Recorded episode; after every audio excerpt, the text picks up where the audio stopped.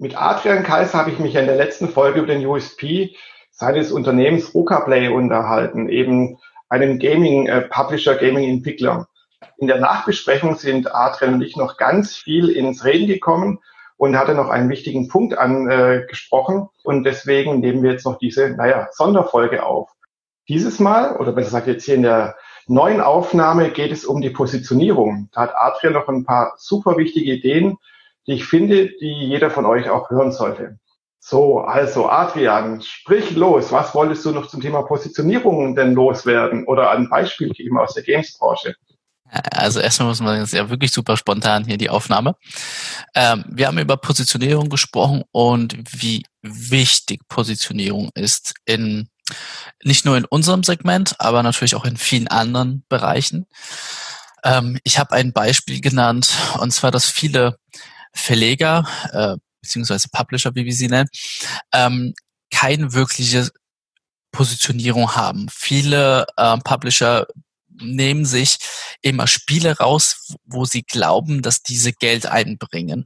Und das könnten aus verschiedenen Bereichen sein. Wenn wir das Ganze jetzt aus dem Buchsektor vielleicht adaptieren, um, um für viele Leute, die in der Spielebranche nicht tätig sind. Ich glaube, da ist die Buchbranche ein bisschen verständlicher und die funktioniert genauso. Ist, ähm, wenn man ein, ein, ein, ein Verleger ist für Buch und man bringt nur Fantasy-Romane, dann weiß man als Leser, dieser Verlag bringt nur Fantasy-Romane raus. Wenn man aber jetzt alles durchmischt, kann man sich nicht orientieren, ob das nächste Buch mich persönlich als User anspricht oder nicht, weil das ist jetzt irgendein Buch ist. Mal ist es Fantasy, mal ist es ein Sachbuch, mal ist es das.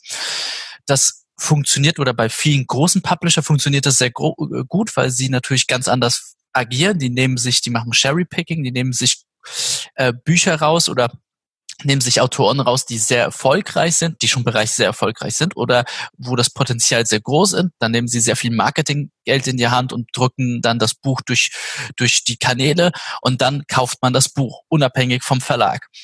Was wir versuchen zu etablieren ist, ähm, wir wollen, dass die Leute zu uns kommen zu uns als Publisher, als Verleger und bei uns immer wieder kaufen, weil sie genau wissen, was sie von uns erhalten.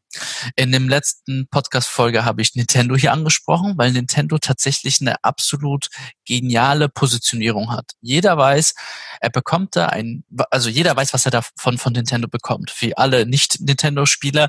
Es sind familienfreundliche Spiele für jeden Alter. Jeder kann das spielen. Also die Oma, die, die, die, die, und auch die Tochter, die junge Tochter oder der, der junge Sohn kann an den Spielen spielen. Da wird es nie Blut geben. Das ist absolut nicht drinne. Ähm, und wir versuchen uns genauso zu positionieren. Das heißt, wir sind ein, eine, ein Nischenverleger, der versucht, eine Positionierung zu erlangen, so dass wir, dass die Community weiß, ah, bei denen bekomme ich diese Art von Spiel. In dem Fall ist es tatsächlich sehr Nintendo nahe, weil wir uns tatsächlich an Nintendo inspirieren.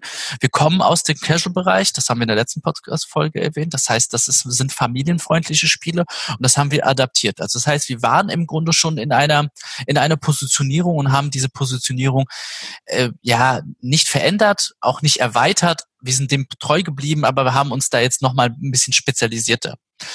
Und ähm, ich habe äh, gerade ähm, äh, off the screen quasi gesprochen. Was mich sehr inspiriert hat, ist ein Buch ähm, von von von äh, Peter Sasvenschko. Ich glaube, der wird so ausgesprochen. Äh, tut mir leid, wenn ich die jetzt nicht richtig ausgesprochen habe. Da geht es tatsächlich um Positionierung und äh, in diesem Buch wurde ähm, ein Beispiel genannt. Und zwar haben die das Beispiel von Danone äh, genommen.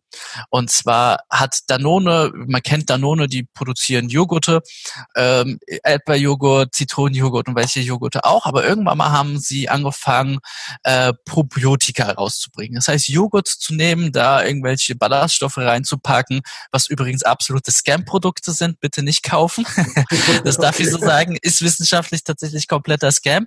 Aber sie haben haben sich positioniert und ihr Marketing so aufgestellt und gesagt, das sind super gute Joghurte. Die haben einen Joghurt, ein bisschen Bakterien reingenommen, das nichts kostet, ist ein absoluter, immer noch ein babsüßer Joghurt, Zuckerjoghurt. Den haben sie einfach anders positioniert und zwar als Healthy-Produkt und nicht mal als Dessert und haben es für den doppelten oder dreifachen Preis verkauft. Das ist auch von der Positionierung her genial. Ob das genial ist, finde ich nicht, weil ich finde tatsächlich, Danone hat jetzt nicht den Ruf als irgendwie den der Weltretter oder sonst was. Äh, schaut man sich andere äh, Unternehmen an, wie vielleicht Tesla mit Vor Vorbe äh, Vorbehalt, die haben aber einen ganz anderen Ruf. Ähm, aber die haben sich auch positioniert. Und zwar haben sie in der Autobranche, haben sie sich Elektrofahrzeuge genommen, das total nischig ist, aber mit richtigen Marketing und mit einer richtigen Brandpositionierung haben sie ihre Zielleute, und zwar Silicon Valley Liebhaber, Nerds, äh, angesprochen und von denen wird es immer mehr geben. Das ist einfach Fakt.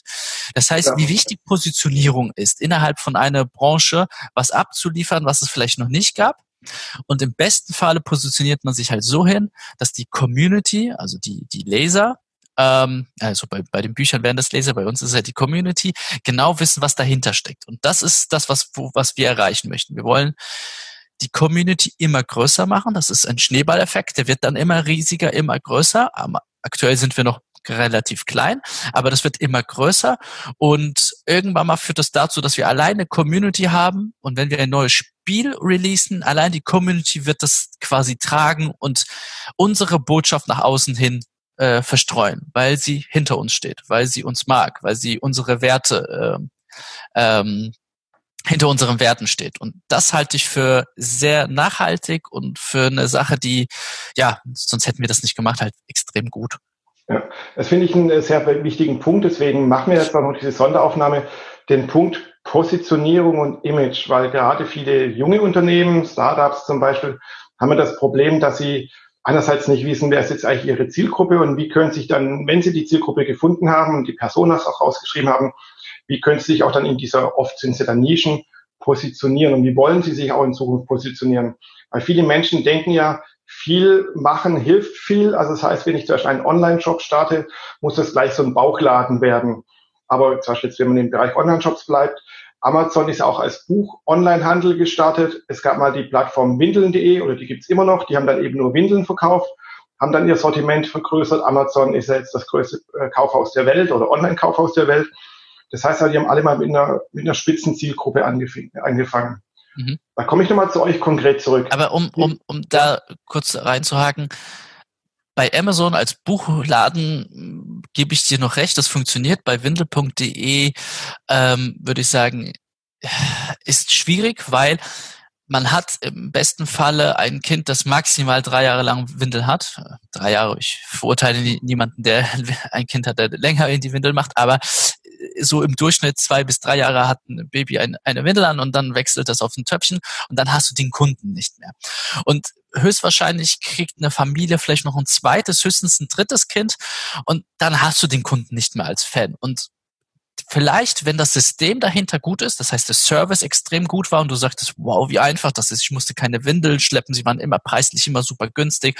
Ich habe bestellt, sie sind am nächsten Tag äh, gekommen dann gewinnst du Fans und diese Fans sind in der Lage auch, nachdem sie keine Kleinkinder mehr haben, zu sagen, pass auf, zum Beispiel zu einer Freundin, die jetzt auch schwanger ist, ich habe immer bei der Windelseite äh, ähm, bestellt. Ich weiß nicht, wie sie heißt, ich kenne die Seite tatsächlich nicht. Aber dann, du musst aber Fans generieren die dich weiterempfehlen. Und das ist jetzt bei so einer Windelgeschichte relativ schwer, weil, wie gesagt, die Zeitspanne, wo ein Kind Windeln hat, ist relativ kurz und du musst wirklich mit Service überzeugen. Amazon überzeugt mich. Nicht deswegen, weil ich hinter den Werten von Amazon stehe. Ähm, also ich bin, ich finde Jeff Bezos sehr beeindruckend, aber man hört doch sehr viel Negatives. Ich kann es nicht ganz einschätzen, wie gut oder wie schlecht das ist. Aber für mich als Kunden ist das geil. Ich habe Prime, das heißt, ich kann Serien schauen, die qualitativ geil sind, die schön sind, meine ich, Entschuldigung. Ja. ähm, die, äh, ich bestelle was, es ist teilweise nichts Tag da. Äh, das heißt, aus Customer-Sicht ist das mega. Und ich bin von Amazon, wie gesagt, nicht vom Image her ein Fan, aber tatsächlich von der Customer äh, Experience ein Riesenfan. Und ähm, ja, das, ich wollte es ein bisschen separieren. Ich glaube, ja, also das ist ein bisschen schwierig. Genau, das, auch, das Problem ist auch immer, wenn man jetzt zum Beispiel das Beispiel Windeln.de nimmt, da war ich vor ein paar Wochen mal wieder drauf, weil es mich eben interessiert hat, weil es ja eben diesen ganz starken Namen gibt. Amazon kann man denen diesen Namen. Aber Windeln.de, da erwarte ich Windeln irgendwie. Und dann war ich mhm. auf dieser Webseite und habe dann gesehen, dass sie dann jetzt auch äh, Mama-Klamotten und ähnlichen Kram verkaufen. Das heißt, sie haben ihr Portfolio erweitert, was aber halt gar nicht mehr zum Markennamen irgendwie passt und was ich da jetzt auch nicht erwarten würde dann irgendwie. Aber vielleicht haben die ja genau, ich weiß es nicht, aber genauso wie du gedacht, so, hm, wir müssen ja die Fans, unsere Kunden hinten draus natürlich auch noch weiter irgendwie bei der Stange halten. Wir müssen auch mehr Umsatz machen, weil vielleicht Windows allein kein Geschäft mehr ist oder weil Amazon da schon zu stark reingekrätscht ist, wie auch immer. Und sie haben damit ihre Positionierung verändert, also auch die Positionierung abseits des Markennamens, der sehr eindeutig ist. Der ist jetzt zum Beispiel bei euch bei Rocaplay, das kann ich jetzt mal übertrieben gesagt, das kann für alles und nichts irgendwie stehen. Das mhm. heißt ja nicht äh, mamacasualgaming.de oder so. Genau. Kommen wir nochmal kurz eben konkret. Aber ich würde auch da nochmal kurz sagen, weil du gesagt hast, die haben ihre Positionierung geändert. Ich würde gar nicht sagen, dass sie ihre Positionierung äh, geändert haben. Sie haben sie eben erweitert. Aber im Zusammenhang mit diesen doch sehr ähm, eindeutigen Namen äh, haben die sich halt bei der Gründung, doch waren die doch schon zu speziell. und dann genau. haben die sich halt windel.de genannt äh, und verkaufen dann am Ende Mama-Sachen. Gut, es ist sehr naheliegend, aber äh, niemand würde jetzt nach Mama-Sachen gucken und bei windel.de gehen. Es sei denn, man kennt natürlich das Unternehmen. Aber da gebe ich dir vollkommen recht. Das ist so ein bisschen, vielleicht sollte man, hätte man sich vorher mal darüber Gedanken gemacht. Das ist vielleicht auch ein Takeaway für jemanden, der sowas in der Art ähm, gründen möchte, jetzt ein Startup das gründen möchte und sich denkt, okay, vielleicht äh, soll ich meine Seite doch nicht flaschenausglas.de nennen, sondern halt anders, weil man vielleicht dann am Ende doch noch was anderes macht, außer Glasflaschen. Genau, das finde ich auch sehr wichtig zu sagen, weil eben, ich habe ja auch viele Kunden im Bereich der Gründer, der Startup-Szene und die überlegen sich oft ja auch dann, nachdem sie das Produkt konzipiert haben, wie heißt eigentlich unser Produkt, wie heißt unsere Firma, wie heißt die Webseite dazu. Und da ist auch ein ganz wichtiger Punkt eben zu sagen, jetzt seid ihr vielleicht jetzt auf Windeln fokussiert oder aus äh, Flaschen aus Glas, keine Ahnung. Und das mag dann auch euer Geschäft sein für die nächsten zwei, drei Jahre. Damit seid ihr dann hoffentlich auch erfolgreich. Aber wie sieht's denn danach aus? könnt ihr dann expandieren, könnt ihr mit diesem Namen äh, expandieren. Und wenn ihr euch einen Namen überlegt und sagt, nee, wir wollen eben uns nicht windeln.de nennen, sondern Halligalli, wie, wie auch immer, dann versucht bitte nicht zu kreativ zu sein. Das ist so ein weiterer Ratschlag von mir. Es ist ja, Namen machen Leute und auch zum Glück machen sich auch Eltern, wenn sie Kinder kriegen, ganz viele Gedanken über den Namen. Und so sollte eben auch Unternehmen oder Unternehmer, sei es Neugründungen oder wenn man ein neues Produkt startet, immer ganz viele Gedanken zum Thema Namen machen auch dann eben wegen Internationalisierung. Wir kennen ja auch diese Beispiele, wo dann eben ein, was ich ein Auto übersetzt, dann irgendwie äh, du dummer Wichser oder sowas äh, heißt dann. Mm. Also auch da muss man ganz stark drauf achten. Richtig, ähm, da kann ich auch zwei, äh, zumindest eine Anekdote nennen, ist, wir haben uns ja umbenannt von Rocker Publish in Rocker Play, ähm, eben weil wir das Wort Publish aus unserem Namen rausziehen wollen. Also Rocker steht für Robert Kaiser, das ist quasi von meinem Bruder der, der, der Name. Äh, und Rock, Rock hat sich irgendwie cool angehört, ja, man kann rocken. Und dann äh, irgendwann mal wurde draus dann halt von aus Rocker Publish wurden wir Rocker Play. Äh, Play ist ganz klar Spiele, das hat dann schon einen Zusammenhang und das Publish wollten wir halt rausnehmen, weil wir sind nicht ein klassischer Verleger beziehungsweise Publisher mehr. Genau, machen wir doch noch mal kurz den Bogen zurück zur Positionierung. Wie seid denn ihr damals zu eurer Positionierung gekommen und dann auch zu der veränderten Positionierung, die ihr gerade eben durchlebt? Äh, fließend. Fließend. Ähm, wir haben uns jahrelang gar nicht so großartig darüber äh, Gedanken gemacht, weil bei uns war es so, dass der Markt, also viele Leute sind im Markt abgesprungen, die sehr viel Geld in den Markt gemacht haben und wir waren immer die Kleinen. Wir waren immer die Kleinen in, in, der, in der Branche. Also für jeden, der das letzten, letzten Podcast nicht gehört hat, wir verkauf, haben Computerspiele in Mediamärkten verkauft, aber sogenannte Casual Games, das sind Spiele wie heutzutage, die man auf, auf dem Handy spielt, wie, äh, wie, wie Candy Crush. Und äh, solche Spiele haben wir in den Mediamärkten verkauft und das hat sehr gut funktioniert, aber wir waren immer auf einer ganz niedrigen Flughöhe. Also das hat ausgereicht damals komplett. Und andere Unternehmen haben tausende Exemplare verkauft. Und die sind nach und nach einfach hops gegangen, weil äh, die mussten natürlich ihre Verkaufszahlen halten. Und bei uns äh, war der Vorteil dadurch, weil immer mehr Wettbewerber rausgegangen sind, ist es bei uns sehr stabil gewesen, sondern ist ein bisschen sogar gewachsen. Ähm, aber es hat uns nicht glücklich gemacht, beziehungsweise wir haben es natürlich gesehen, dass es irgendwann mal zu Ende ist, auch mit diesem Markt. Und ähm, wir haben uns die Frage gestellt, was wollen wir in Zukunft machen? Und äh, mein Bruder ist tatsächlich äh, damals hat ein All-In gemacht, hat gesagt, wir machen jetzt ein, quasi wie eine Pivot. Das ist nicht ganz richtig, das die Bezeichnung, aber irgendwie schon für uns auf jeden Fall. Das heißt, wir haben eine Richt, äh, einen Richtungswechsel äh, gemacht. Und zwar sind wir aus diesen Casual Games, die sich nur in den Mediamärkten verkaufen, also hauptsächlich in den Mediamärkten verkaufen, sind wir jetzt äh, umgeschwenkt. Wir machen zwar immer noch familienfreundliche Spiele, aber jetzt halt eben für die, für eine andere Zielgruppe eher, für die Core Gamer, so haben wir das im anderen Podcast, im letzten Podcast genannt. Und ähm, das war relativ fließend. Also dieser, dieser Gedanke, wir müssen langsam was tun, ist irgendwann mal immer es gereift. Das ist wie so ein Geschwür immer gewachsen. Also was Positives, aber ein positives Geschwür immer gewachsen. Und irgendwann mal haben wir gesagt, okay, wir müssen das jetzt machen. Und dann haben wir ein Team kennengelernt. Das sind die Lambombs äh, Entertainment, Lambomb Entertainment und ähm, da haben wir ein perfektes Team gehabt, die wirklich was drauf hatten und die hatten gerade in dem Moment hat das halt eben gepasst. Und dann sind wir all in gegangen, haben einen kleinen Kredit aufgenommen und haben gesagt, äh, wir machen das jetzt richtig und bringen jetzt ein, ein großes Spiel raus, das und machen nicht ganz viele Kleckerspiele, also ganz viele kleine Spiele, die dann auch nur Kleckerbeträge reinbringen, sondern wir machen jetzt ein großes Spiel raus, das, das dann auch ein, ein dementsprechend deutlich mehr abwirft hat funktioniert. Ähm, aus einem großen Spiel werden jetzt dieses Jahr zwei Spiele sein. Also das zweite Spiel starten wir jetzt, äh, beziehungsweise haben wir jetzt im April schon gestartet. Das nächste startet jetzt wahrscheinlich im August und September.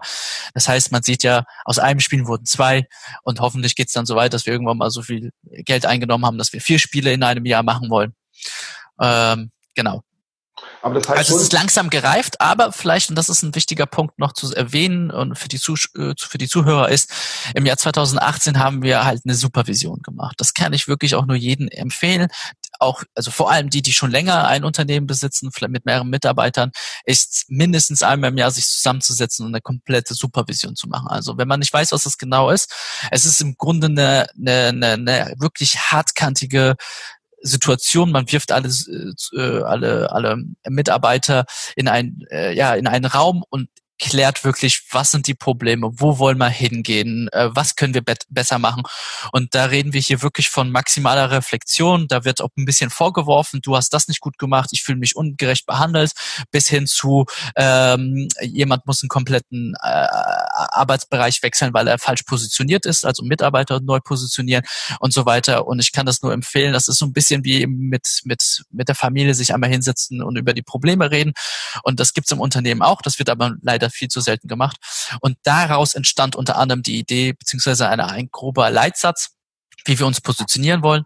Und jetzt, und das, äh, deswegen, äh, Jürgen, äh, sind wir ja wieder in Kontakt getreten, ähm, haben wir einen Leitsatz ausgearbeitet. Und das ist, glaube ich, noch ein ziemlich wichtiger Punkt ist, dass wir diesen Leitsatz nach außen jetzt hin, also demnächst wollen wir diesen Leitsatz auf unserer Webseite präsentieren und nach außen hin transportieren und transparent transportieren, damit, dass wir es wie Stein gemeißelt ist, unsere Positionierung und wie wir denken. Das ist, glaube ich, auch ein wichtiger Punkt, weil man gerne dazu neigt, was zu machen und dann nur halbherzig zu machen. Und so sind wir wirklich, steht jetzt in, in wie gesagt, in Stein gemeißelt, da müssen wir jetzt hin. Finde ich auch einen guten Ansatz zu sagen, eben, man schafft für sich als Firma eine Positionierung und dementsprechend ähm, entwickelt und positioniert man dann auch die Produkte und dann kriegt das der Kunde auch mit. Der kriegt dann über die Jahre, über die Produkte, kriegt dann auch so ein Feeling, naja, Nintendo steht für das, Danone steht für das und so weiter, Nivea steht für das. Aber für aber was so steht denn, denn, denn Danone? Das ist, also du bist jetzt kein, wahrscheinlich jetzt nicht ein Danone-Esser, aber für was stehen die denn? Gute Frage, müsste ich drüber nachdenken. Ich bin bei Joghurt nicht so wählerisch und ich habe auch mal diese komischen Bakteriendinger da zum Trinken. Ich weiß gar nicht, wie die eigentlich heißen, mal genommen. Ja, so. Auch, mhm. was, was von eine Blöre und eigentlich ist es nur Zucker und dann liest man auch drüber und denkt, ja, es ist nur Zucker, es ist nur Marketinggedöns. Ihren komischen LKCI Defensi, was ich wie, wie die mhm. Dinge heißen oder hießen. Ja, aber da bin ich dann auch erstmal drauf reingefallen und habe nicht viel drüber nachgedacht, was auch ein interessanter Move war und weil der Markt sich ja auch verändert hat. Und das ist ja auch was, wie du es beschrieben hast, wie ihr als Firma euch entwickelt habt. Und ihr habt euch ja auch parallel zum Markt entwickelt, weil es gab ja mal einen Markt für Casual Games. Und jetzt gibt's den Casual Games Markt zwar immer noch, aber er hat sich verändert, weil halt Casual Games nicht mehr im Mediamarkt klassischerweise groß verkauft werden, sondern über die digitale Plattform wie Steam, wie du es vorhin in der letzten Podcast-Folge erzählt hast. Und natürlich, du bist hast ja auch beschrieben, oder du sagst ja auch, dass ja dann eher, mehr zu den, zu den chorigen äh, Casual Gamern geht. Also chorig heißt in dem Sinne mehr zu den Vielspielern und eben genau. nicht nur der Zielgruppe der, das hatten wir auch in der letzten Folge, der gelangweilten Hausfrauen oder der Silver Generation irgendwie sondern mehr zum, zum größeren Spektrum, dem Familienentertainment geht. Genau. Ja, und genau. was ich sagen wollte, ich finde das ja ein sehr guter Tipp von dir, zu sagen, wir beschließen schließen das nicht nur für uns und hoffen dann, dass der User da draußen schon kapiert, wie wir uns positionieren, eben wie du es gerade meintest, für was steht denn eigentlich Danone? Weil die haben bestimmt für sich selbst auch mal festgeschrieben, wie sie positioniert sind. Und dass ihr das dann auf eure Webseite schreibt oder vielleicht in anderen Kommunikationskanälen, so dass der User, gerade solche oder Kunden oder potenzielle Kunden, die sich noch nicht mit euch beschäftigt haben, schnell ein Bild haben, ah, dafür stehen die eigentlich oder dafür stehen die Produkte, ja, dann kann ich da doch zugreifen oder leichter zugreifen. Ist auch, also ich finde es ein wichtiger Bestandteil der, der Customer Journey einfach. Genau. Vielleicht noch hinzufügen, auch interessant für den Zuhörer wäre, ja, wie kann man denn, also wie findet man seine eigene Positionierung raus, beziehungsweise wie setzt man das um? Ähm, ich kann natürlich nicht für alle Unternehmen sprechen und wir sind ein kleines Unternehmen und ich weiß, ein kleineres Unternehmen ist ein agiler wie ein 300 Mann mittelständiges Unternehmen, das, äh, ich weiß nicht, Ersatzteile für Autos macht oder so. Ja. Ähm, das ist richtig. Ähm, für uns war, wie gesagt, ein wichtiger Punkt ist halt eben so eine, so eine Reflexion, Supervision zu machen. Ähm, bei uns ging es halt mit allen Mitarbeitern. Das ist war für uns wichtig, damit jeder äh, sein, sein was dazu sagen kann und dass wir uns neu ausrichten können. Äh, bei einem größeren Unternehmen würde das halt natürlich über, über wahrscheinlich das Management gehen. Wichtig wäre auch, dass man eine vielleicht neue Positionierung erstmal testet. Ähm, hier ähm, greife ich gerne das Beispiel auf von Groupon. Ähm, das wurde ja beschrieben in dem Buch äh, Lean Startup von Eric Ries, äh, der ja Groupon als Beispiel äh, reingezogen hat. Und zwar, dass Groupon angefangen hat mit einer stinknormalen WordPress-Seite, mit einem äh, JPG, also mit einem Bild, wo drauf steht, äh, bestelle zwei Pizza, bezahle eins. Und so haben die quasi ihr System probiert und irgendwann mal ist Groupon ja richtig explodiert. Ich glaube, dass dies mittlerweile nicht mehr gibt.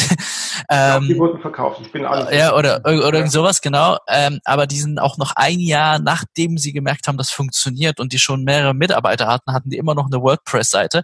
Und da sieht man hier, wenn man das Ganze mit so einem, mit dem MVP, also Minimal Viable Product, kombiniert, kann man das schon machen. Also wenn man etabliert ist, kann man quasi kleine Beats setzen, gucken, kann, kann man gibt, ist es da ein Markt, den man gerade ansprechen kann.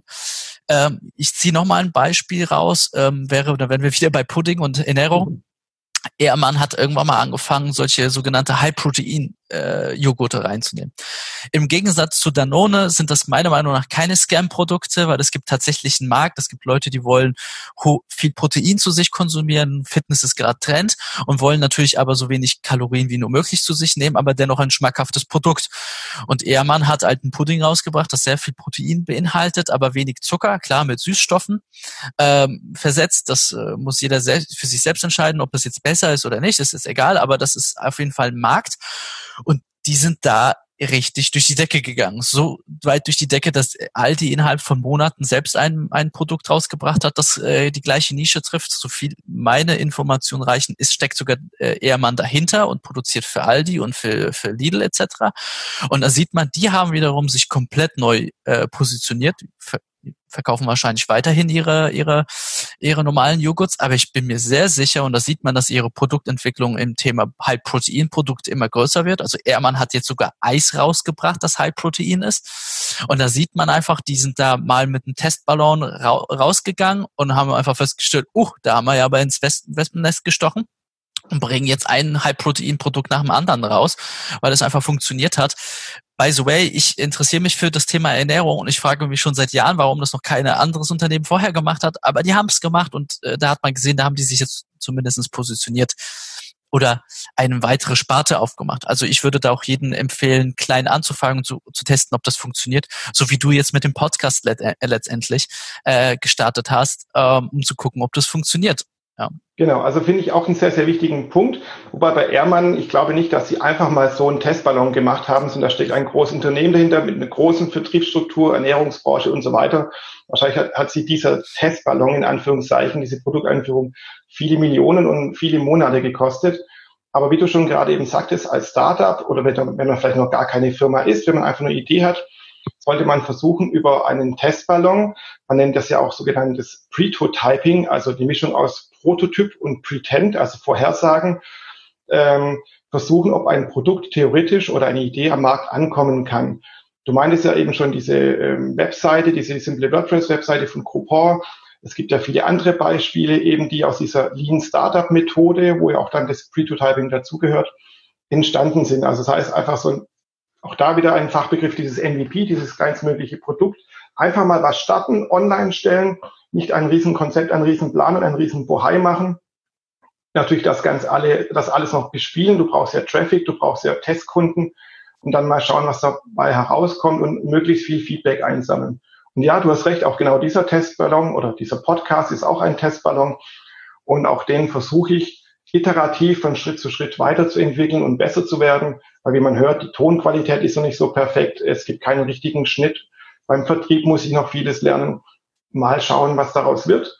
Und ich finde das gut, immer wieder zu hören, jetzt von dir, von, von einer Firma, die es seit vielen Jahren gibt, wie auch von vielen anderen Leuten, zu sagen, lieber mal machen, anstatt nichts zu machen. Aber natürlich dabei die Positionierung, die muss man immer beachten. Also ich kann jetzt nicht als, jetzt als Danone auf einmal Fitnessgeräte rausbringen. Könnte man machen, wird aber höchstwahrscheinlich schief gehen, weil es dann vielleicht doch zu weit von der Marke, von der eigenen Positionierung weg ist.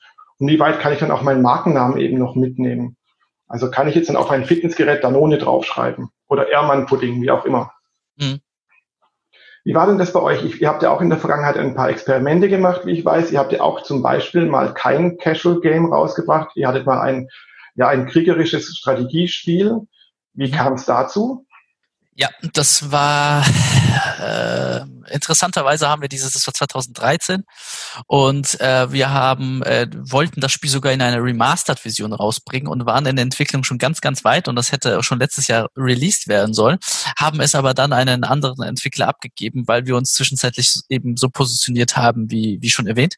Also eher familienfreundlich und da passt jetzt natürlich ein Panzer-Strategiespiel wenig dazu.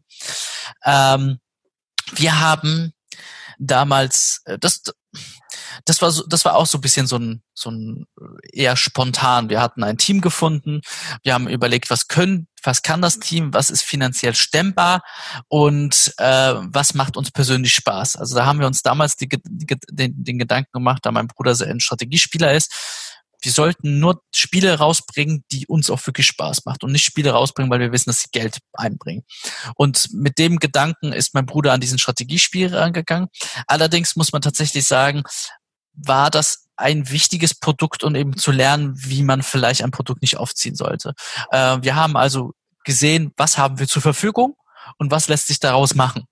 Äh, das war ziemlich do it yourself und wir sind gar nicht hingegangen und haben sich überlegt, was möchte die Community, wo gibt es eine, ein, ein Problem, das wir versuchen zu lösen, ähm, sondern sind halt ganz anders reingegangen. Hätte auch gut gehen können, weil ich meine, letztendlich ein Strategiespiel ist ein Strategiespiel und du sollst auch wissen, dass das Spiel war auch nie ein Flop oder sonst was, aber es war halt eben nicht die, der Mega-Erfolg oder sonst was, sondern hat sich halt gut getragen über das die heißt, Jahre.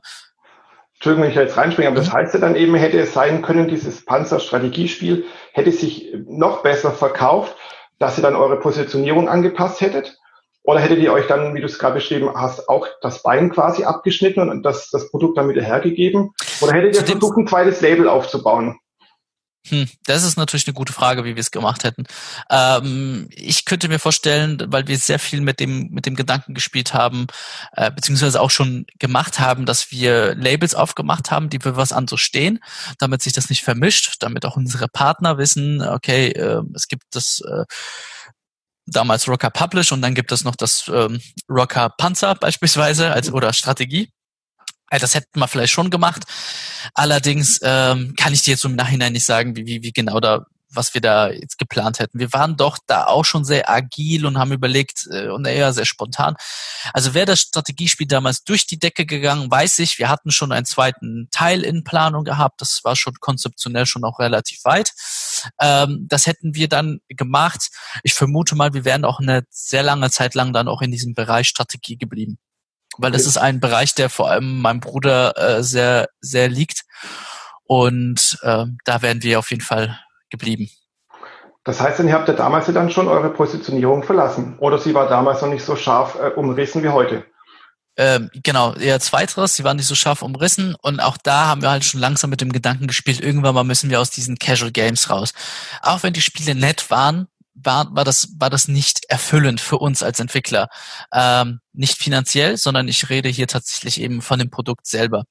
Ähm, da haben wir uns nicht drin gesehen, sondern wir wollten halt irgendwann mal diesen äh, den nächsten Schritt machen. Und du siehst also, der Prozess hat lange gedauert, ja, und äh, es gab immer wieder Rückschläge, es sind Partner abgesprungen, die oder sind äh, Konkurs gegangen, beziehungsweise haben Insolvenz angemeldet. Und das hat dann auch für uns einen Rückschlag gemacht. Also wir hatten immer so ein Auf und Ab. Und ähm, und das war dann für uns schwierig, uns immer zu positionieren. Und da sind wir immer aufs sichere Pferd äh, haben wir gesetzt. Und das waren halt unsere Spiele, die sich halt weiterhin gut verkauft haben. Ja. Genau, eine Positionierung hat ja, ähm, bietet ja mehrere Vorteile, deswegen macht man das, um eben sein, sein Brand, sein USP zu schärfen. Welche Vorteile haben sich daraus für euch in den letzten Jahren ergeben? Naja, das ist alles jetzt noch ein Prozess, der gerade noch anläuft. Ähm, ich glaube, wir müssen noch mal in zwei, drei oder fünf Jahren noch mal darüber reden, weil dann kann ich dir eher was dazu sagen. Was ich dir aber sagen kann, ist, dass das allererste, das Wichtigste ist, wie viel Wissen wir uns angeeignet haben und wie viel Wissen wir uns angeeignet haben, das andere selbst etablierte Publisher nicht haben. Und wir in, in, in, in, in also äh, mit im Gespräch mit anderen Publisher sind und die uns fragen, wow, ihr habt das toll gemacht, wie habt ihr das gemacht, wie habt ihr euch damit sowas positioniert und wie habt ihr das hinbekommen?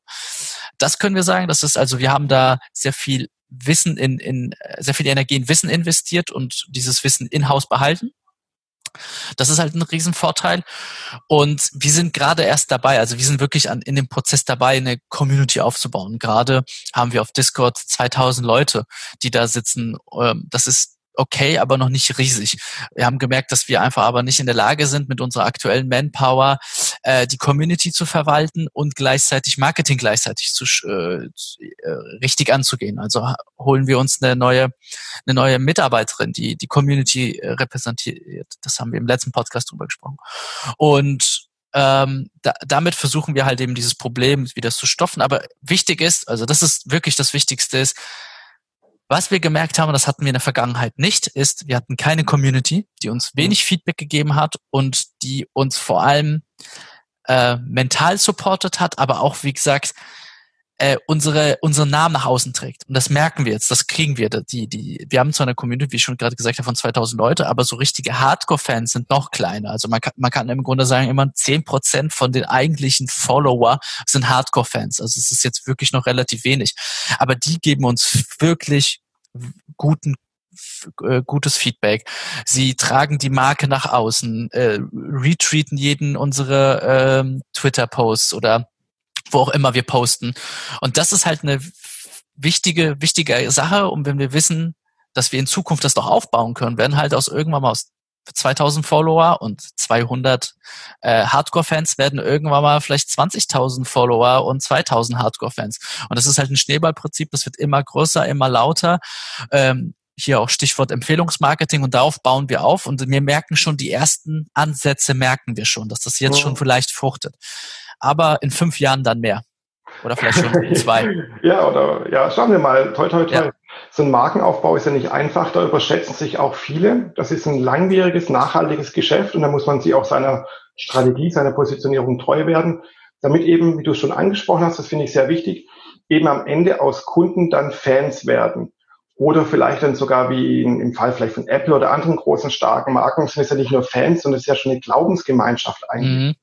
Und auch dann der Markenwert, also Apple ist die wertvollste Marke der Welt. Das haben die auch nicht von heute auf morgen geschafft und auch nicht mit einem Produkt geschafft. Und es kann auch nicht jeder zum Apple werden, muss er ja auch nicht. Äh, wir reden ja oft ja auch dann über Nischenmärkte oder hier über den deutschen Mittelstand. Also es gibt ja viele dieser Hidden Champions. Und äh, da ist es natürlich dann schwer, so ein, so ein, ja, so ein Evangelium aufzubauen oder eine Religionsmarke aufzubauen. Aber man muss sagen, auch mal Apple-Produkte waren Nischenprodukte. Ähm, ja, ich kann mich noch äh, gut. Richtig. Und äh, ich kann mich noch in der Zeit erinnern, ähm, dass ich in der Agentur gesessen habe und äh, alle Designer um mich herum haben gesagt, ich arbeite nur an einem Apple. Äh, du hast aber nie einen Gamer oder, oder sonst jemanden gehört, der an einem Apple sitzt. Das waren eher so die Kreativen, die da gehockt haben. Da sah man schon, also welche Positionierung sie hatten. Ja, also die waren nicht Microsoft. Microsoft war für alle. So und Apple war dann halt für die Kreativen. Ähm, so verkaufen die sich übrigens auch. Also das, der Leitsatz von, von Apple ist halt sehr stark an diese Querdenker ausgelegt. Ähm, gut, ob das jetzt heutzutage nur alles Querdenker ist, weiß genau. ich nicht. Äh, jeder hat mittlerweile. Das sind nicht alles Querdenker. genau. Genau, und ich glaube auch viele Leute, die, äh, ich glaube, die Agenturen haben immer noch sehr überwiegend äh, äh, Macs äh, rumstehen. Whatever, ich wollte nur damit sagen, es war halt auch immer mal ein Nischenprodukt und es ist mittlerweile eine, halt die größte Marke der Welt. Genau. Und hat Microsoft überholt, ja. Ja. Auch das ist äh, diesen Punkt, wo ich immer sage, was ich auch vielen meiner Kunden rate, wozu viele so Startups oder Neugründungen gehören, stürzt euch nicht gleich auf den Maschen, äh, Massenmarkt und nicht auf das, das große Gesamte. Das macht es einfach auch hyperkomplex. Und es hat nichts mit eurer Zielgruppe und eurer Positionierung zu tun. Also wenn man ein Produkt hat, zum Beispiel eine App und sagt, diese App ist für ganz Deutschland, das ist viel zu weit äh, gefasst. Selbst wenn du sagst, diese App soll alle Jugendlichen in Deutschland ansprechen, selbst das sind dann noch Millionen von Menschen. Wie willst du die denn adressieren? Adressieren meine ich auch damit, wie willst du das denn mit deiner Manpower, mit deinem kleinen Budget als Startup oder kleines Unternehmen wie willst du das denn umsetzen, so marketingtechnisch? Also auch da mhm. finde ich, ist es ganz wichtig, gerade wenn man klein ist oder mit einem neuen Produkt ist oder mit dem, mit dem MVP, so, so weit wie möglich zu spezialisieren und zu fokussieren und darauf auch eine Positionierung aufzubauen, um auch deinen Aufwand gering zu halten. Also ich kenne auch das Gegenbeispiel aus, aus meiner Vergangenheit, da habe ich auch zufälligerweise bei einem großen Games Publisher gearbeitet. Der hatte keine Positionierung und der hat, glaube 30, 40 Spiele im Jahr rausgebracht und das ging durch alle Genres, durch alle Zielgruppen. Also der wollte mit seinen Spielen quasi auch gefühlt ganz Deutschland ansprechen, indem er sich möglichst breit aufgestellt hat. Aber für mich als Marketingmensch war das ein Ding der Unmöglichkeit, diese Produkte richtig zu vermarkten, weil ja. jedes Produkt an sich war in einer anderen Nische, in einer anderen Zielgruppe drin. Das heißt, heute muss ich mich mit Strategiespielern beschäftigen, morgen mit Shooterspielern, übermorgen mit in einer ganz anderen Zielgruppe. Und natürlich hat man es auch in diesen Bereichen auch nie geschafft, die Zielgruppen richtig anzusprechen, weil man, man war ja kein Experte und man hatte dafür auch keine Zeit, die Community eben aufzubauen. Man ist ständig von einem Loch zum nächsten gesprungen, hat versucht, das irgendwie zu füllen, da irgendwie präsent zu sein und dann ist man gleich wieder weitergehüpft. Und das war alles als nachhaltig und naja, den Publisher gibt's auch nicht mehr. Äh, ich vermute mal, äh, ich kann mir schon denken, welcher Publisher das war. und, äh, aber ich glaube auch, das Community-Denken war auch zu damaligen Zeitpunkt noch nicht vorhanden, oder?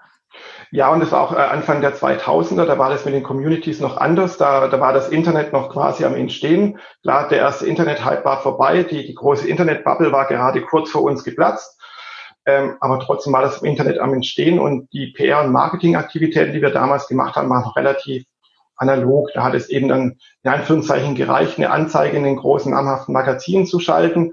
Dann hat man noch einen Presseverteiler gehabt, einen großen, da hat man per E-Mail dann die neueste Pressemitteilung an äh, 20 Online-Magazine irgendwie rausgeschickt, mehr gab's gar nicht. Und von den 20 waren irgendwie 18 dann irgendwelche Hobbyisten, also steckte keine richtige professionelle Redaktion mhm, dahinter. Ja, klar. Das heißt, man hatte quasi eine Handvoll Ansprechpartner, zu denen konnte man auch noch irgendwie hinfahren, um dann das Produkt zu präsentieren. Hat seine Preview-Strecken und Review, also Teststrecken gemacht, ist mal auf Messen gegangen. Also das Marketing war auch deutlich einfacher. Und das ist ja das Problem heutzutage. Das Marketing ist explodiert, also die Anzahl der Kanäle ist explodiert. Es gibt jeden Tag neue Kanäle, neue Möglichkeiten. Und gerade, also das schaffen nicht mal große Unternehmen, das alles ähm, auszusteuern, weil keiner hat ein unendlich großes Budget. Man verliert sich dabei natürlich auch gerne, wenn man versucht, es allen recht zu machen und alle auf allen Kanälen anzusprechen. Und deswegen denke ich auch so, diese Spezialisierung ist unglaublich wichtig für jedes Unternehmen, aber besonders für kleine Unternehmen, dass man sagt, wir fangen an mit der Nische der Nische oder der Unterzielgruppe. Und dann muss man auch lange Zeit seine Positionierung eben durchführen, weil sonst ist das alles nur wischiwaschi. Man springt ständig hin und her und man hat kein Profil. Für was steht eigentlich diese Firma oder dieses Produkt? Um mal wieder in, auf uns ähm, zu kommen. Ähm, das Interessante ja bei uns ist, ähm, einmal, dass wir, wie gesagt, aus dem Familienbereich schon kommen, also Casual Games, das ist ja häufig halt von, von älteren älteren Personen gespielt wird. Und äh, jetzt sind wir in dem Familienbereich wie Nintendo. Das Interessante ist ja, Nintendo produziert nur für Nintendo, für sich selber.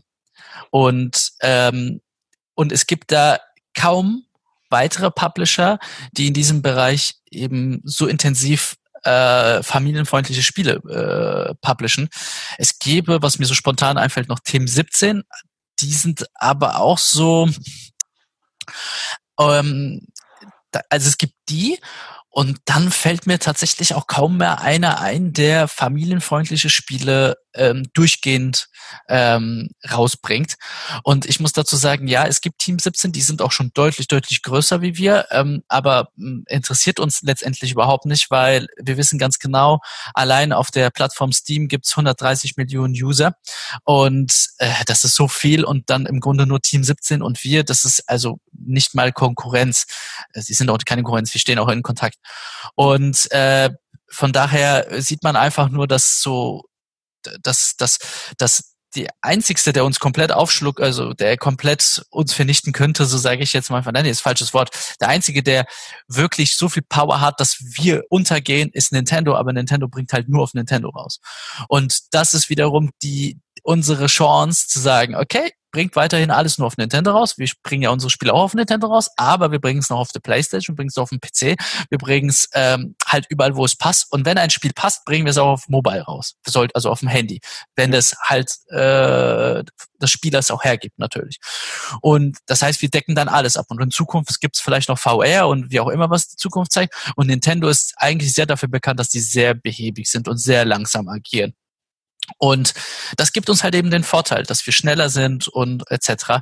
Ähm, und was ich damit sagen will, ist, wir sind so ein bisschen, äh, ich meine jetzt nicht vom, vom Image her, aber wir sind das, was ein bisschen Tesla macht. Also es gibt die etablierte Branche und jetzt macht er halt, sieht er, okay, Elektrofahrzeuge, das wird kommen, das ist die Zukunft. Benzin geht irgendwann mal alle. Äh, Benzin ist auch mit dem Klimaschutzdebatte uncool geworden und so. Und jetzt bringen wir diese, dieses Produkt raus, diese Elektrofahrzeuge kann man vielleicht nicht eins zu eins adaptieren, ja, aber es geht nur darum, dass er wirklich eigentlich das da noch mehr erweitert.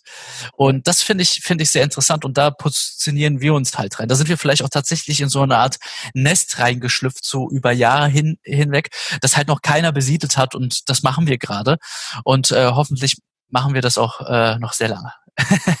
das finde ich cool, ja. Noch eine Anmerkung zum Thema Tesla, weil das auch eine Firma ist, die ich mit sehr viel äh, Interesse verfolge weil ich auch Elon Musk eine super interessante, spannende Persönlichkeit finde mhm. und eben auch Tesla und auch Positionierung von Tesla, weil du hast es mehrmals angesprochen. Und das spiegelt so ein bisschen wieder, was viele Menschen denken und eigentlich Tesla eine mega falsch verstandene Firma ist. Klar, die haben damals sich in die Nische der Nische gesetzt. Die haben ja nicht einfach Elektroautos hergestellt, gab es ja auch schon viele vor Jahrzehnten. Und vor 100 Jahren war auch das Elektroauto schon eigentlich führend vor dem Verbrennerauto, das wissen die wenigsten egal. Wie hat sich Tesla ja in der Elektroauto-Nische positioniert und da in der Nische der Sportwagen und natürlich der hochpreisigen Sportwagen, weil die Autos ja ziemlich toll zum Produzieren sind. Und dann haben sie das ja so ein bisschen aufgeweicht. Dann kam ja nach dem Roadster kam das Model S dann eben, was ja dann ein Viersitzer ist und dann kam das Model 3 und das Model X und so weiter. Das heißt, sie haben sich ja weiter aufgetan und mit dem Model 3 haben sie auch so ein, ich nenne es mal ein Massenmarktauto rausgebracht, also auch für den mhm. vom Preis her eben. Was aber viele gar nicht wissen, Tesla bietet ja drumherum ganz viel an. Die haben einen kompletten Ökokosmos um das Thema Elektromobilität und Elektro an sich aufgebaut. Die verkaufen die Wall Charger, die ver äh, verkaufen Ziegel, äh, mit denen dann Solarstrom produziert werden kann. Solarpanel, ja. Genau, die bauen riesige Kraftwerke und so weiter und so fort. Und das bringt aber keiner mit Tesla oder die wenigsten mit Tesla in Verbindung. Jeder denkt an diese Autos, an das Angreifen der Automobilindustrie. Aber eigentlich hat Elon Musk und seine ganzen Mitarbeiter ja einen riesen Ökokosmos drumherum aufgebaut. Auch Solar World haben sie aufgekauft. Und was ich auch noch viel spannend finde, was auch viele leider vergessen, Tesla ist nicht nur ein Auto oder wenn man über die Autos spricht oder ein Elektroauto, sondern was die eigentlich noch viel größer und wichtiger angestoßen haben, ist eigentlich die Digitalisierung des Autos. Das heißt, sie haben Disruption in verschiedenen Bereichen. Sie, sie räumen den Elektromarkt auf und sie bringen die Digitalisierung des Autos äh, in, in Schwung irgendwie. Und ich denke auch, dass Tesla, diese, diese Autos sind nichts anderes wie ein rollender Showcase, nämlich ein Showcase für eine elektrifizierte Zukunft in vielen Bereichen. Eben, ich produziere meinen eigenen Strom auf dem Dach oben und speise das in mein Auto ein und kann das noch zwischenspeichern in meiner Garage. Bis hin eben, das Auto an sich verändert sich, muss sich verändern. Das ist eigentlich ein, äh, ein Bits und Bytes auf vier Rädern irgendwie. Und das finde ich sehr interessant, weil das steckt eigentlich alles so hinter Tesla und auch noch viel mehr, weil Elon Musk ja noch weitere Firmen besitzt, die auch immer mehr mit Tesla verknüpft werden.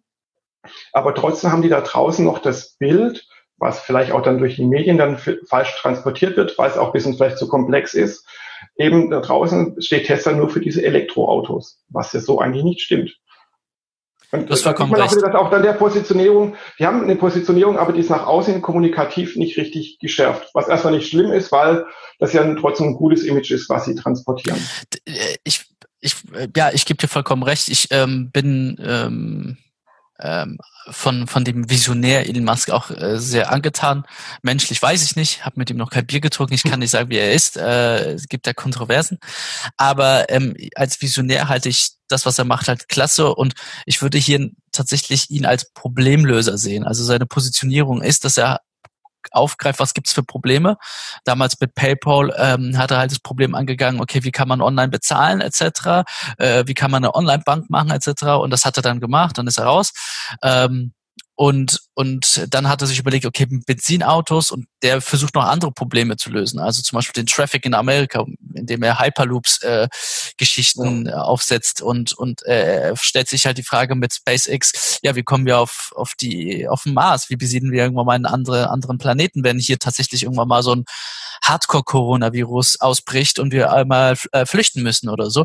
Also er, er greift Probleme, wirklich ganz große menschliche Probleme auf, die wir gerade haben und versucht sie zu lösen. Und das ist auch irgendwie eine Art Positionierung als der Problemlöser. Ähm, richtig, ich wollte das tatsächlich gar nicht so umfassend sagen. Ich wollte es eigentlich ansprechen. Ich muss aber dazu sagen, tatsächlich so im Nachhinein muss ich sagen, war das vielleicht das Beispiel auch nicht ganz korrekt, das, was ich äh, genannt habe mit Nintendo und Tesla. Ich wollte einfach nur dazu sagen, es gibt, dass es, dass wir uns so positioniert haben, dass es schon einen eigentlich einen Markt gibt, aber der ist noch nicht ganz ausge, ähm, noch nicht komplett eingenommen, weil Nintendo riesig ist und die machen sehr viel Geld, aber nur auf ihren Konsolen und die lassen alles drumherum außen vor, weil sie Konsolenhersteller sind und wir nutzen diese Positionierung äh, halt eben aus und äh, das ist, wie ich schon gerade gesagt habe, so ein Nest, das noch nicht besiedelt worden ist und das nehmen wir uns jetzt gerade langsam ein und hoffen, dass es halt keiner an uns vorbeizieht, der vielleicht äh, genau die gleiche Idee hat zur gleichen Zeit mit vielleicht besseren Produkten, was durchaus sein kann. Zum Thema langsam nochmal, warum macht ihr das langsam? Weil ihr das von der Manpower und damit vielleicht auch finanziell nicht könnt oder weil die Nische noch nicht so schnell ist oder sich nicht so schnell entwickelt? Ich glaube, es gibt hier zwei Dinge. Einmal ein Riesenpunkt ist das Finanzielle. Also so ein Spiel äh, kostet, ich meine, du hast in der Branche gearbeitet, du, du kennst das, aber für die Zuschauer da draußen, äh, fang mit 300.000 an und geh bis unendlich nach oben. Und ähm, für uns ist so, für uns tun schon 300.000 Euro weh.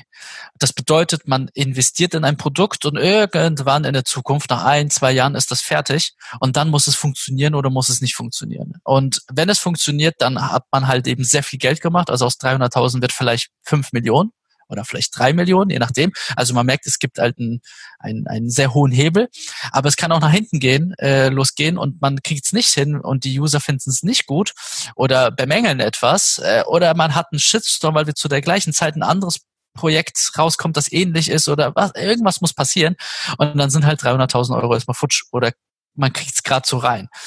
Das heißt, ja, es ist finanziell und wir haben halt kein finanzielles Polster wie Nintendo, das sich einfach sowas mal leisten kann. So groß sind wir halt nicht.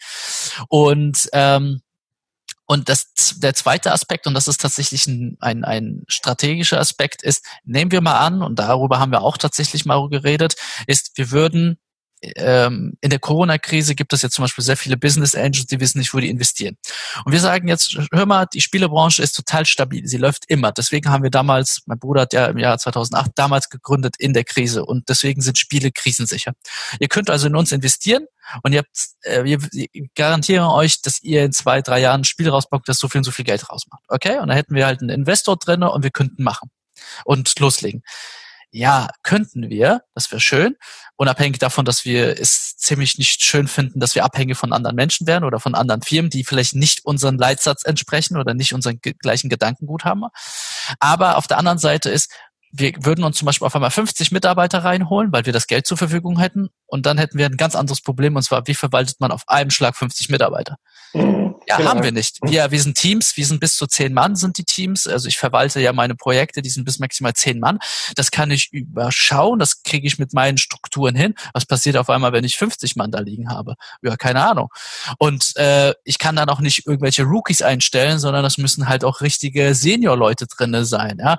Wo holt man sich zu der aktuellen Situation Senior-Leute rein in der Spielebranche? Also wir reden hier nicht, dass es jetzt eine Branche ist wie anderen Branchen, wie zum Beispiel im digitalen Marketing, wo es viel mehr Profis gibt, ja. Die Spielebranche ist noch sehr äh, unprofessionell tatsächlich. Und ja, und dann hast du ganz andere Probleme. Also nehmen wir mal an, wir würden wirklich äh, zum, zur Bank gehen und sagen, wir nehmen uns 10 Euro, äh, 10, 10 Euro, ja, können wir mal probieren, ich meine 10 Millionen Euro und machen das jetzt einfach, wir skalieren das sofort groß. Ja, aber dann entstehen andere Probleme, von denen wir wissen, dass sie auftauchen werden und wir wissen nicht, ob wir das bändigen könnten. Und deswegen, wenn wir jetzt, ich habe ja gesagt, wir haben letztes Jahr ein Produkt released, jetzt dieses Jahr sind wir dabei, zwei, zwei Produkte zu produzieren, so dass die nächstes Jahr released werden. Und darauf sind es vier und dann können wir organisch wachsen. Und äh, ich weiß nicht, ob du dir die Frage schon mal jemals gestellt hast, aber ähm, hast du schon mal gesehen, wie schnell Google gewachsen ist? Und wie viele Mitarbeiter sie haben, äh, innerhalb von zwei Jahren generiert haben, die sind ja, glaube ich, von 0 auf 8000 in zwei Jahren gewachsen und von 8000 auf 50.000 innerhalb von weiteren drei, vier Jahren. Also ich habe keine Ahnung, wie die das gestemmt haben. Das ist ja, äh, keine Ahnung. Und äh, da habe ich einen riesen Respekt vor und das trauen wir uns tatsächlich aktuell nicht zu, dass wir das hinbekommen einfach, weil wir wissen, welche Probleme wir jetzt schon haben. Also Stichwort organisch wachsen. Genau, finde ich auch einen sehr wichtigen Punkt, weil immer viele davon träumen, wir möchten größer werden, mehr Umsatz machen, mehr Personen kriegen, weil dann können wir noch mehr geilere Spiele zum Beispiel in eurem Fall produzieren, noch mehr den Markt aufrollen und vielleicht irgendeinem Konkurrenten das mal zeigen, dass wir es besser können. Aber diese Strukturprobleme dahinter eben des Wachstums, die muss man auch gelöst kriegen. Und da kann es auch manchmal attraktiver sein, man bleibt so eine kleine Firma, ein Startup und bleibt in seiner Nische, aber kann die dann perfekt bedienen, anstatt jetzt ein Riesenmonstrum aufzubauen mit Personalstrukturen, und so weiter und so fort, was dann natürlich auch ganz schnell zusammenbrechen kann, wenn eben dann der Cashflow nicht mehr stimmt. Korrekt. Ja. Ja, also Apropos Cashflow, noch eine Frage. Entschuldigung, wenn ich mhm. jetzt mhm. einkreise. Äh, stell dir mal vor, jemand würde euch jetzt eine Summe X, was ich 10 Millionen geben, die dürft ihr aber nur aufs Marketing setzen.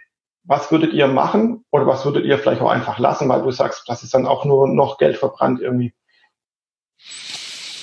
Wow, ich habe äh, mich mit so einer Frage tatsächlich noch nicht auseinandergesetzt. Ähm, oder was könnt ihr bislang noch nicht richtig bedienen, weil vielleicht Manpower und oder Geld fehlt? Also ich würde auf jeden Fall äh, absolut auf Nachhaltigkeit gehen. Ähm, ich würde äh, mir überlegen, ähm, wirklich Content Creator zu organisieren, ähm, die wirklich nachhaltig ein Brand aufbauen. Das wäre super wichtig, weil Spieleentwicklung dauert lange, das heißt, man produziert nicht, man bringt nicht wie bei T-Shirts vielleicht irgendwie jeden Monat eine neue Kollektion raus, sondern ähm, da geht es wirklich, dauert das sehr lange und da kann man die Zeit nutzen, um den Brand aufzubauen. Ich würde ähm, ich würde definitiv mehr Richtung Livestreaming gehen und überlegen, wo man da die Hebel setzen könnte. Ich würde ganz viele Testballons in Social Media äh, ähm, äh, schießen. Ich würde, äh, testen meine ich, Entschuldigung, ich würde überlegen, unsere Zielgruppe ist sehr nerdig und die stecken ganz tief in diesen Foren und, und in den Communities drinne. Die haben auch eine ganz andere, ein ganz anderes Bedürfnis wie andere Leute. Also zum Beispiel unsere Community sitzt kaum mehr auf Facebook. Mhm. Und äh, ich würde auf jeden Fall einen großen Teil des Geldes nehmen und Leute versuchen in sich oder selbst oder Leute engagieren aus den Communities. Und die müsste man erstmal finden. Also man müsste in Geld investieren, um überhaupt herauszufinden, wo sitzen diese Leute genau im Detail. Weil ich als Familienvater sitze leider, ich habe nicht die Zeit, mich in diesen Communities auseinanderzusetzen, aber es gibt Nischen, Nischen-Communities, die gar nicht mehr so nischig sind, also für sich schon nischig, mhm. aber da sind trotzdem sitzen da dann 300.000 Leute in, in diesen Communities. Ähm, das ist sehr viel Potenzial. Und ich würde gucken, dass man Marketing so gut wie es geht automatisiert. Also versuchen wirklich einen Workflow zu machen, dass ich quasi als, als Projektleiter drüber schaue, aber wirklich versuche alles zu automatisieren. Das heißt, äh, die Content Creator wissen, welchen Content sie aus dem aktuellen Projektstatus rausziehen können, was sie verwursteln können und sowas, dass das alles läuft. und würde das so weit automatisieren, dass wenn Mitarbeiter rausgehen und neue reinkommen, dass die sehr schnell äh, drinne sind, dass das quasi kein Verlust ist und dass wir nicht abhängig sind von einzelnen Content Creator. Mhm. Ja, äh, ob man damit 10, Euro, 10 Millionen Euro äh, braucht, weiß ich nicht. Ähm, ich habe das im letzten Podcast ges gesagt, in der Spielebranche geht es sehr viel um Trust und um Mehrwert abliefern. Und ich, ich glaube tatsächlich, ich würde sehr viel, äh, ich würde mit den mit dem, mit der Person, die uns so viel Geld zur Verfügung stellt, würde ich nochmal reden und sagen, können wir nicht vielleicht das ein oder andere Millionchen abziehen und lieber in die Produktentwicklung stecken? Weil, und das ist in der Games-Branche tatsächlich fast das Allerwichtigste, ist das beste Marketing ist das Produkt. Und es gibt sehr viele Entwickler, Beispiel Stadio Valley, ein Mann, der ein Spiel produziert hat, ein Farmgame, und hat letztens äh, vermeldet, dass er 50 Millionen Exemplare verkauft hat. Ja. Wow, das ist wow. Ähm, das ist, äh, er verkauft jedes Spiel für 13,99 Euro. Klar, da gehen irgendwelche Fees ab etc. Aber es ist immer noch ein Mann-Unternehmen und er arbeitet immer noch an dem Spiel dran. Und er hat Marketingbudget null gehabt. Er hat einfach nur ein gutes Spiel rausgebracht und hat ein Bedürfnis gestillt, das sehr groß war, das schon sehr lange nicht mehr in der Spielebranche äh, bedient wurde. Und das hat er gemacht. Das heißt, wenn Marketing, würde ich genau auch das machen. Ich würde sehr viel Research betreiben, in welche Nischen gibt es, welche Produkte wollen die Leute, dass es kaum gibt. Aktuell sieht man, kennt man Animal Crossing, geht bei Nintendo durch die Decke. Es gibt von Animal Crossing keine, keinen Ersatz, kein Ersatz, das auf PC läuft. Das kommt, ich weiß, es gibt ein Projekt, das äh, gerade ongoing ist, das ist auch ein Mann-Projekt, aber äh, es gibt da keine Alternative zu Animal Crossing auf anderen Plattformen. Vielleicht wäre das so eine Sache, wo ich sagen würde, in diese Richtung würde ich gehen. Das ist cool, weil da schließt sich wieder der Kreis, weil Einzigartigkeit, USP, Alleinstellungsmerkmal ähm, ist einfach ein wichtiger Punkt des Marketings. Und natürlich auch, wie du sagst, Nachhaltigkeit finde ich super wichtig und eben Produktqualität genauso wichtig. Und ähm, weil Produktqualität auch für mich jetzt persönlich so das Gegenteil ist von dem, was viele Menschen immer denken, was Marketing sei. Viele denken ja, Marketing leider sei Scheiße für Gold verkaufen. Also das heißt, krasse, coole Aktionen, laut sein, machen. Hier, wir malen jetzt New York rosa an, keine Ahnung, irgendwas durchgefahrenes, große. Wurde äh, aber auch, um dich da hier zu unterbrechen, jahrelang so praktiziert. Genau, wurde leider auch so gemacht, natürlich auch die Marketingbranche in Verruf gezogen, natürlich. Genau, also hier war, ich glaube, alles vor, de, vor der Internet-Ära, also ich sag mal jetzt alles vor 2008, 2007, ja, ich glaube, mit den Handys sind sehr viele auch ins Internet gekommen dadurch, also mit den Smartphones sind sehr viele ins Internet gekommen. Ähm, ich glaube, davor war das tatsächlich so, wie du es gesagt hast, also man hat äh, äh, Vitaminpillchen verkauft, die nichts bringen oder äh, Actimel-Produkt verkauft. ja, das ist ein wichtiger Punkt, weil durch das Internet sind wir alle freier geworden, auch mündiger geworden. Mhm. Natürlich gibt's dann auch die Schattenseiten mit Fake News und äh, sonstigen Social-Media-Kram. Aber das heißt, der Kunde von heute ist, ich, ich sag mal ja, freier, mündiger geworden. Die Customer Journey, seine Kundenreise wurde komplexer. Er kann sich viel mehr informieren auch eben das, ähm, das Inbound-Marketing, weil ja der Kunde zum Produkt oder zum Unternehmen hingeht und nicht mehr umgekehrt in vielen Bereichen, ist dadurch immer mehr im Kommen. Und deswegen sind eben so Aspekte wie Nachhaltigkeit, Trust, Community, Kontakt zum Kunden, Ausdauer, Marke, Positionierung viel, viel wichtiger als früher, weil eben so Schnellschüsse kann man machen. Man kann ja heutzutage zum Beispiel Google Ads mal ganz schnell viel Geld verballern und ganz viel Aufmerksamkeit erreichen oder irgendwelche komischen PR-Aktionen. Ja, äh, man kann auch mit viel Bullshit viel erreichen. Da gibt's ja auch so Präsidenten in dieser Welt, die mit äh, Bullshit und Fake News sehr erfolgreich sind. Aber das ist nichts, was man vielleicht als normaler Mensch, als vertrauenswürdige Firma irgendwie anstreben sollte. Und deswegen finde ich es auch wichtig für eine Marketingstrategie. Es geht nicht von heute auf morgen. Eine Marketingstrategie ist was langfristiges, durchdachtes, eine Strategie, eine Positionierung. Das heißt auch mal einfach was durchzuziehen und nicht jeden Tag was Neues zu machen, von, von äh, Baumstamm zu Baumstamm zu hüpfen. Und deswegen finde ich das auch sehr cool und lobenswert und auch ein sehr schönes Vorbild, wie ihr das eben macht. Auch als kleines Unternehmen einfach was zu verfolgen, ist natürlich vielleicht auch ein harter Weg, weil eben dann die Umsätze natürlich nicht so schnell reinkommen.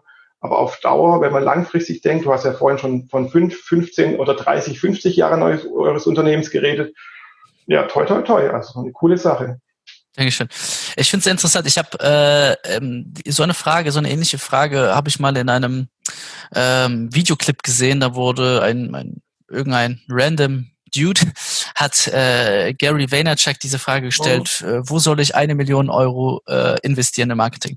Und sehr das, das, diese Frage wurde vor zwei Jahren gestellt, circa. Und da hat äh, Gary Vaynerchuk gesagt, 80 Prozent Instagram, 20 Prozent Facebook. Ist natürlich sehr, ähm, je nachdem, welches Produkt du mhm. rausbringst und sowas. Ich meine, wenn du Traktoren, Traktoren verkaufst, dann weiß ich nicht, ob du auf Facebook und auf äh, Instagram deine Leute triffst wahrscheinlich auch, aber ich weiß nicht, ob das da dann das, die besten Kanäle sind. Ich glaube, heute würde Gary Vaynerchuk äh, wohl antworten, sowas wie äh, Instagram, Facebook, LinkedIn und und äh, TikTok. Und da sieht man auch, also die Frage auch auf langer Sicht ist, das wandelt sich so schnell. Ähm, ich ist, allein die Frage, wo investierst du 10 Millionen Euro, ist so, ist schon ich weiß, worauf man hinaus möchte, aber da gibt's diese, diese, äh, ein Zuschauer, äh, Zuhörer möchte ja auch wissen, ah, wo würde er sein, sein Geld einsetzen, ja, bei so einer Pferdewette. Aber diese Pferdewette ist nicht einfach, ähm, dass jetzt äh, die Pferde fünf Runden laufen. Ich weiß gar nicht, wie Pferdewetten genau funktionieren, aber es ist nicht so, dass es jetzt einen kurzen Match gibt und danach hat ein Pferd gewonnen und man hat Geld verloren oder, oder gewonnen sondern Marketing ist halt eben, geht sehr lange. Und wenn ich jetzt hier die Antwort setzen würde, wie Gary Vaynerchuk es äh, äh, genannt hat, also man versucht ja immer schnelle Antworten und, und zu bekommen und würde sagen, äh, 80 Prozent Instagram, 20 Facebook, ja, das gilt für jetzt. Wenn du das 10 Millionen Euro jetzt sofort heute äh, verballern müsstest, dann würde man das vielleicht so machen. Aber das macht man nicht. Also nie, man gibt nicht so viel Geld auf einmal aus, es sei denn, man macht es gerade bei, bei der äh, ein Werbespot schalten bei der vor der Football-WM oder so. Ja. Ähm, du darfst mich auch gleich unterbrechen. Ich bin auch ja, okay. äh, gleich. Ende, dann kommt mein großes Aber rein, ja. Okay, okay, sehr cool. Und ich wollte nur mal sagen, es ist doch sehr äh, nachhaltig und und da wäre ich halt bei dem Thema. Äh, ich glaube, auch ein wichtiger Punkt ist richtige Top-Achiever Leute in die Firma reinzuholen. Ich glaube, das ist ein sehr großer, ein sehr wichtiger Invest, ist richtige Power-Leute reinzuholen, die natürlich auch Geld verlangen wollen. Also kein High Achiever arbeitet für 15.000 Euro im Jahr, sondern die wollen natürlich auch Geld, aber ich glaube, das sind sie auch wert und das ist aber super schwierig, solche Leute wiederum zu finden. Ich wüsste nicht, wie ich solche richtige High Achiever reinbekomme in unser Unternehmen, in der Spielbranche. Ähm, ich glaube, das ist auch ein wichtiger Invest. Vielleicht könnten die Leute vielleicht die Antwort sogar noch besser beantworten wie ich. Genau. Genau, da komme ich jetzt auch zu meinem, zu meinem Aber eigentlich. Also ich glaube, ich weiß schon, was, äh, was, was damit gesagt werden soll, dass eben sich Trends verschieben, dass jetzt heute Instagram wichtiger ist als Facebook. Die Sache ist halt immer, man muss unterscheiden zwischen Zielgruppe und damit natürlich auch die Personas herausstellen, mhm. Positionierung und Kanäle. Weil du kannst ja nicht sagen, hier, wenn ich Traktoren vermarkten möchte oder Vitaminpillen oder Computerspiele, ja, dann mache ich jetzt meine Tra Traktorenmarketing jetzt über, über Instagram. Du musst immer an deine Zielgruppen denken und deine Positionierung denken. Und das ist etwas, was ich denke, die musst du mal fix machen. Die bleiben als harten Faktoren in den ganzen Variablen erstmal fix für einen Zeitraum auch X, weil du kannst dich mhm. immer an, an der gleichen Zielgruppe festhalten. Du willst dich verändern, der Markt verändert sich, die Möglichkeiten verändern sich, aber du sagst so, das ist die Konstante, meine Zielgruppe, meine Personas und dann suche ich die richtigen Kanäle aus. Und das kann eben dann heute Instagram sein, morgen TikTok, übermorgen ist vielleicht Facebook wieder in oder kommt der nächste geile Scheiß. Also mhm. Also lasst uns nicht immer so viel über Kanäle äh, reden, also die sind schon wichtig, aber viele zäumen das Pferd ja genau von hinten rum auf. Die sagen, so, ich habe jetzt Marketing-Budget X, ich habe gehört, Social Media ist total in und äh, Gary Vaynerchuk, wer auch immer, hat gesagt, hier Instagram ist der geilste Scheiß. Also melden wir uns jetzt bei Instagram an. Und bei Facebook und Twitter müssen wir auch noch sein. Und bei LinkedIn und Xing sowieso. Und TikTok ist auch gerade angesagt und Pinterest stimmt auch gerade wieder nach oben und dann gibt's jetzt wieder äh, StudiVZ den Nachfolger und dann macht man ganz viel, aber macht davon nichts, nichts richtig. Also einerseits von der Content-Bedienung oder mit dem, dem, dem äh, Ausspielen des Contents und macht noch weniger was Richtiges, was die äh, Zielgruppenadressierung angeht. Weil wo ist denn jetzt meine Zielgruppe? Und wie verhält die sich? Welche Herausforderungen hat die? Und wie spreche ich die dann eben auch richtig auf Facebook an? Weil bloß auf Facebook zu sein, verspricht ja noch keinen Erfolg. Du musst deine Zielgruppe finden, du musst die unterhalten, du musst die binden und muss auch die richtige Message rüberbringen. Weil was bringt am Ende 100.000 Facebook-Fans, davon 999.990 komplett falsch sind und niemals dein Produkt kaufen würden? Die haben dir aber trotzdem alle dir ein Like gegeben, weil du ein cooles Katzenvideo oder Eulenvideo gepostet hast. Ja, toll. Genau. Dann hast du Ruhm gehabt, Fame gehabt, hast vielleicht auch sogar einen Trust, weil man denkt, boah, das ist ein spaßiger Kanal. Aber es sorgt überhaupt nicht dafür, deine Positionierung durchzuführen oder dein Produkt am Ende zu verkaufen.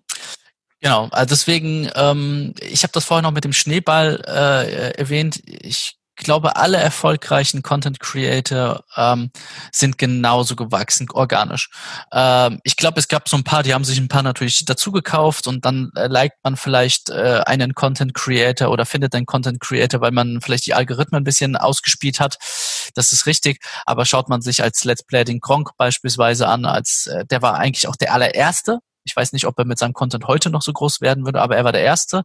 Und der hat ja nicht von einem Tag auf den anderen irgendwie vier oder fünf Millionen Abonnenten gehabt, sondern das hat er jetzt über fast auch zehn Jahre äh, oder zumindest acht Jahren aufgebaut. Und ich glaube, da würde, so würde ich agieren. Also guten Content in die richtigen Kanäle rausschießen und die Kanäle sind variabel, aber der gute Content ist auch variabel, der kann sich auch immer ein bisschen ändern. Äh, vor zehn Jahren haben Katzenvideos funktioniert, heute nicht mehr vielleicht so extrem. Und äh, ja, das hast du aber schon gut zusammengefasst.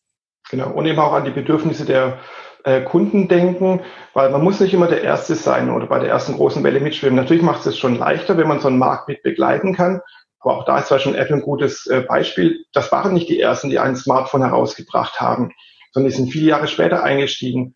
Aber sie haben es halt geschafft, durch eine Innovation bestimmte Kundenwünsche perfekt zu ähm, anzusprechen und auch natürlich dann zu vermarkten und damit dann so etablierte Player wie Nokia von heute auf morgen gefühlt ja obsolet zu machen einfach. Und so ist Marketing genauso. Du kannst auch auf bestehende Kanäle reinspringen, ist natürlich dann auch aufwendig und damit im richtigen Content für deine richtige Zielgruppe dann punkten. Aber hier gebe ich dir äh, teils recht. Äh, du hast das mit dem mit mit Apple hast du es schon gut gesagt, ähm, aber in Social Media ist es sehr häufig so, dass äh, man sagt nicht umsonst, entweder bist du der Erste oder der Beste. Ähm, und das ist, es funktioniert wirklich so. Also wenn du in TikTok äh, jetzt, weil das gerade am Aufkeimen ist, ähm, und ich glaube, TikTok, der Kanal ist noch eine Zeit lang auf, also den kann man jetzt noch gut bestücken, sage ich mal. Irgendwann mal wird es dann auch der zu sein, so wie Facebook. Aber was du der Erste, der auf Facebook äh, Bambule gemacht hat äh, und sich exper äh, experimentiert hat, viele davon sind heute immer noch groß. Und äh, oder du bist richtig gut und produzierst richtig guten Content und setzt dich so durch. Äh, und Apple, ganz klar, äh, die waren nicht die ersten, hast du richtig gesagt, aber die waren die besten in dem Falle. Ja. ja. Es gibt sehr viele Beispiele, die sagen, dass die ersten da die erfolgreichen waren. Nehmen wir, und, und dann beende ich auch meinen Monolog, ist hier die ganzen Schminkmädels, Mhm. Bibi und Dagi, die äh, die eine äh, die, äh, die Digi Bibi Bibi heißt die, die hat äh, glaube ich, ich glaube das war die, die hat ihre ihr Haus, ihre Villa gerade gezeigt, ja, also hat sie mit Schminkcontent als 16-jährige oder 17-jährige angefangen, Schminkcontent auf YouTube zu machen, da war sie die erste. Mhm. Ist innerhalb von einem Jahr hatte sie fast eine Million oder oder ich glaube 200.000 Abonnenten, das war da zu damaligen Zeitpunkt extrem viel und heutzutage zeigt sie in Instagram ihre Villa. Die hat genau. sich aber nicht besser geschmeckt, äh, geschmeckt wie alle anderen, sondern ja. in Deutschland war sie die erste. Ja, genau. Auch das ist natürlich eine Strategie, eine Positionierung zu sagen, ich versuche als Erster in einen Kanal reinzukommen. Ich bin der Erste bei TikTok oder jetzt beim nächsten ähm, MySpace-Nachfolger, was weiß ich. Also es gibt verschiedene Strategien, Möglichkeiten. Es gibt auch im Marketing nicht den Stein der Weißen, was immer viele denken. Dass mhm. du so, so, du machst deinen Werkzeugkoffer auf, holst ja. den 13er Schlüssel raus, da drehst du ein bisschen dran, dann nimmst du noch einen zweiten 13er Schlüssel und dann Bing, äh, bist du erfolgreich bekannt und dein Produkt geht durch die Decke. Das ist Quatsch, das ist auch so ein falsches Denken, was, wie Marketing funktioniert. Ja, ich glaube, da können wir jetzt auch wieder stundenlang drüber diskutieren, reden Absolut. und austauschen. Finde ich super spannend. Finde es auch toll, dass wir jetzt diese zweite Sonderfolge gemacht haben. Mhm. Ähm, ja, coole Sache. Vielleicht machen wir noch eine dritte, vierte, fünfte Sonderfolge. Ein Update als Stammgast. Sehr gerne. Ja. Dann würde ich jetzt für diese Sonderfolge sagen, Adrian, nochmal vielen, vielen, vielen Dank. Mhm. Nochmal toi, toi, toi mit eurem Business und ich freue mich auf den weiteren Austausch und sage für diese Sonderfolge Tschüss.